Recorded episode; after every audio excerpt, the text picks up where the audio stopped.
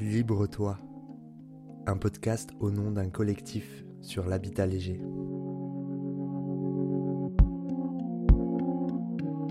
Il et elle habitent un habitat léger, sans fondation physique. Son départ ne laisse qu'une empreinte sur le sol, comme celle d'un animal sur une terre humide.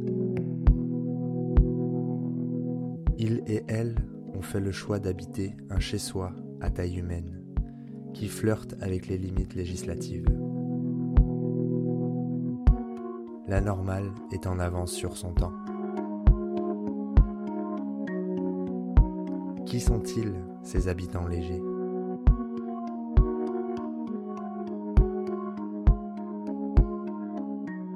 Habitons léger, habitons léger, habitons, habitons léger.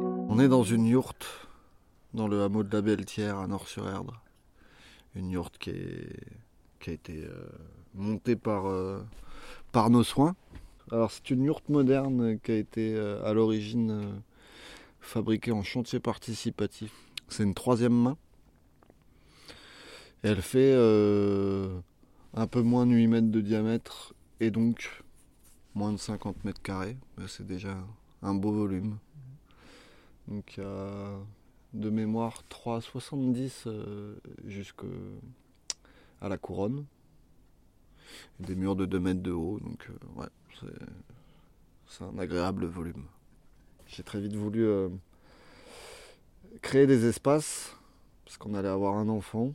Donc il y a une petite cloison qui délimite la cuisine et la salle de bain avec tout- toutes les points, tous les points d'eau réunis en, en une même zone très très très très très restreinte. Et puis il y a une autre cloison qui délimite la salle de bain et la chambre. Et donc le salon, la chambre doit faire un tiers de, la surface. Avec une petite mezzanine sur le dessus pour euh, non seulement faire de l'ombre, mais aussi créer euh, une zone de rangement conséquente et non négligeable, et je dirais presque non optionnelle. c'est important.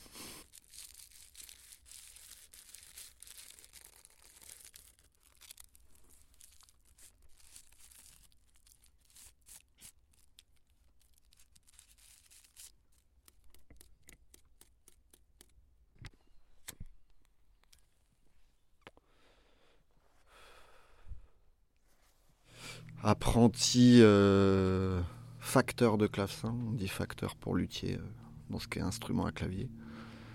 Accordeur, ébéniste, pas mal de casquettes dans le bois. Du coup, euh, du coup ça aide. Ça aide pour faire de la, grosse menuiserie en, récup. Quand il n'y a pas l'esprit de rigueur et de finition qui est là, c'est sûr qu'on s'éclate.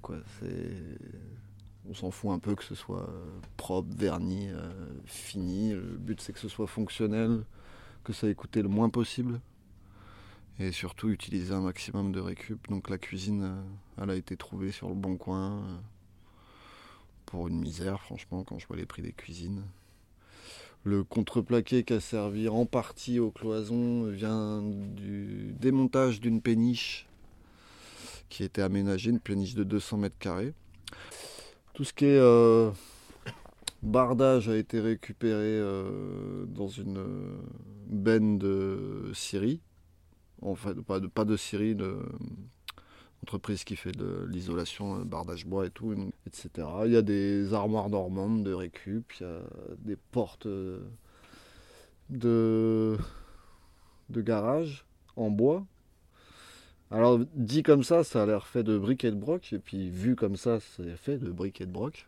Mais il y a une certaine euh, harmonie, on va dire. C'est tout bois, quoi. Tout est en bois.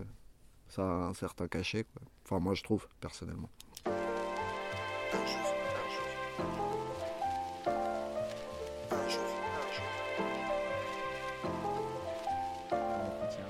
Alors en entretien, logiquement, une fois par an, tu es censé la brosser délicatement pour pas non plus en- enlever euh, l'imperméabilisant. Oui, brosser l'extérieur, délicatement pour, pour ne pas enlever l'imperméabilisant euh, qui constitue les bâches, mais surtout pour empêcher le verre de gris de s'installer durablement.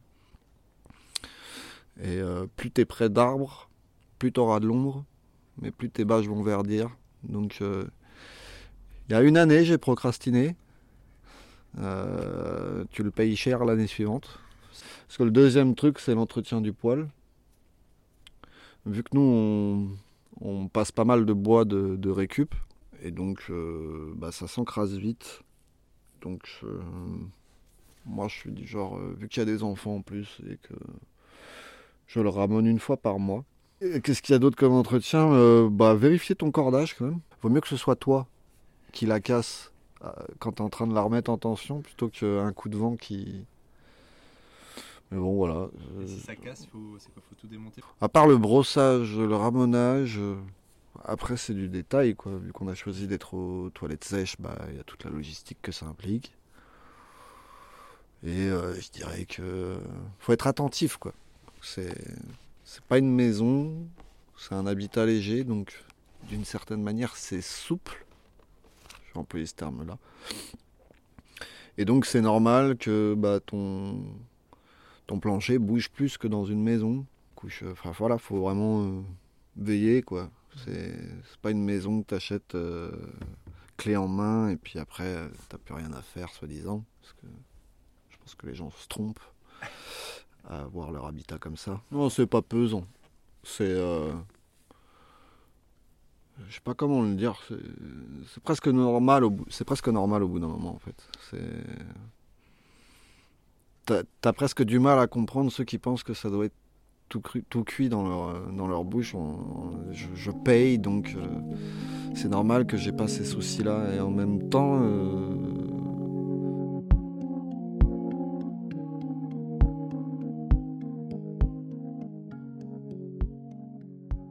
j'ai pas une conscience écologique militante de fou, mais ça me paraît normal de se dire bah un petit retour à quelque chose d'un peu plus raisonnable et ça implique un peu plus de surveillance. C'est juste ça quoi. Les témoignages anonymes ont tous été récoltés sur la communauté de communes Erdre et Gèvres, au nord de Nantes. Réalisé par Louis Aucoin.